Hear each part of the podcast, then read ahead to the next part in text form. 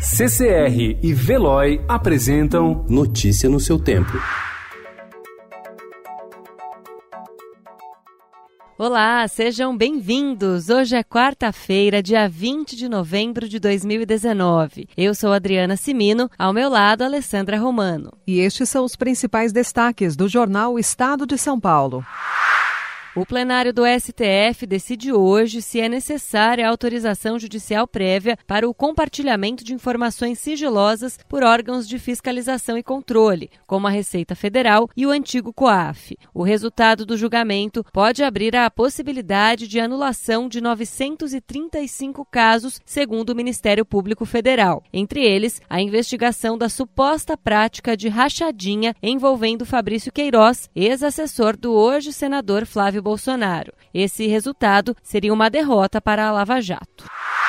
O governo prepara MP que fixa prazo de 30 meses para que as construtoras finalizem obras pendentes do Minha Casa Minha Vida. Caso não concordem, as empresas terão de devolver corrigidos os recursos já recebidos da União. Um dia após o presidente Jair Bolsonaro ter questionado a pressa em torno do plano de reforma administrativa, o ministro da Economia, Paulo Guedes, afirmou ao Estadão que deverá enviar o projeto ao Congresso ainda em novembro com o apoio de Bolsonaro. Avanço do desmatamento por Amazonas, Roraima e Acre, conforme dados divulgados anteontem, pode indicar uma interiorização da devastação na Amazônia. Estados e governo federal se reúnem hoje para discutir ações. Inquérito da Polícia do Rio de Janeiro sobre a morte de Agatha Félix, de 8 anos, concluiu que ela foi morta pelo estilhaço de um disparo feito por um PM. Ele errou ao considerar que uma pessoa que passava em uma moto estaria armada.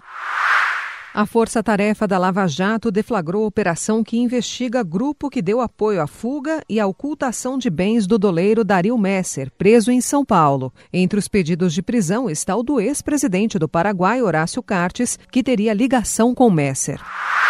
Presidente do Tribunal de Justiça da Bahia é afastado. Protestos causam 106 mortes no Irã, segundo ONG. 13 terceira edição da Virada Esportiva, que acontece neste fim de semana em São Paulo, terá mais de duas mil atrações espalhadas em mil locais pela cidade. A Vida Invisível, com Carol Duarte, chega hoje aos cinemas. Notícia no seu tempo. Oferecimento de Veloy. Piscou, passou.